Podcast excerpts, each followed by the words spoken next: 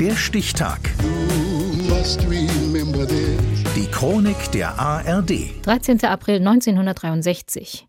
Heute vor 60 Jahren wurde der russische Schachspieler und Oppositionspolitiker Garry Kasparov geboren. Reinhard Bartusch. Warum wir Putin stoppen müssen. Die Zerstörung der Demokratie in Russland und die Folgen für den Westen. So lautet der Titel des Buches, das Garry Kasparov 2015 veröffentlicht.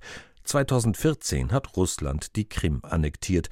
Die abtrünnigen Regionen Donetsk und Luhansk haben sich von der Ukraine abgespalten.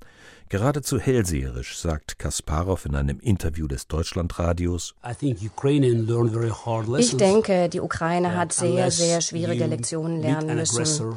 Nur wenn man einen Aggressor bekämpft mit all der Macht, die man zusammennimmt, kann man sich also schützen und wird nicht zerstört. Und ich denke, die Ukraine hat darüber hinaus auch verstanden, dass ohne starken Widerstand im Kampf gegen die russische Aggression sie auch von Europa komplett im Stich gelassen werden. Und 2023, acht Jahre später, die Ukraine leistet starken Widerstand gegen den russischen Aggressor und nur weil das so ist, lässt Europa sie nicht im Stich.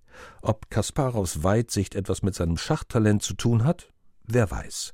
Ein bisschen abergläubisch ist er jedenfalls, der Schachchampion von 1984 an 255 Monate auf Platz 1 der Weltrangliste.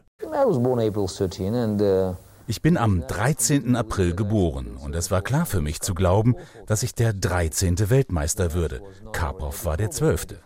Das Spiel war nicht 1984 vorbei, sondern erst 85. 8 plus 5 ergibt 13. 1985, das Jahr, in dem Garry Kasparov Schachweltmeister wird, im Wettkampf gegen Anatoli Karpov. Karpow 34 sowjetisch systemtreu gegen Kasparow 22 unangepasst bis aufmüpfig. 2005 zieht sich Kasparow aus dem Profischach zurück und widmet sich den politischen Verhältnissen in Russland, das er trotz seiner armenisch-jüdischen Herkunft Heimat nennt. November 2007.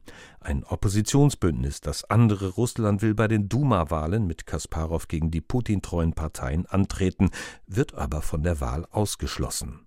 Bei Protesten dagegen wird Kasparow festgenommen und muss für fünf Tage in Haft. Sein Fazit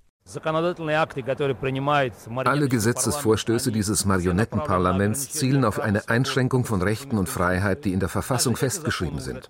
Die Regierung verstößt ständig gegen diese Rechte.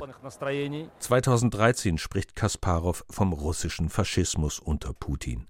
Im gleichen Jahr entschließt er sich, Russland fernzubleiben aus der Befürchtung, dort dauerhaft festgehalten zu werden aber auch aus Enttäuschung über große Teile der russischen Bevölkerung, die sich mit den Verhältnissen unter Putin abgefunden haben, wie er während einer öffentlichen Diskussion in Vilnius 2022 erläutert. Musste erst Mariupol passieren, um zu verstehen, wozu Putin fähig ist?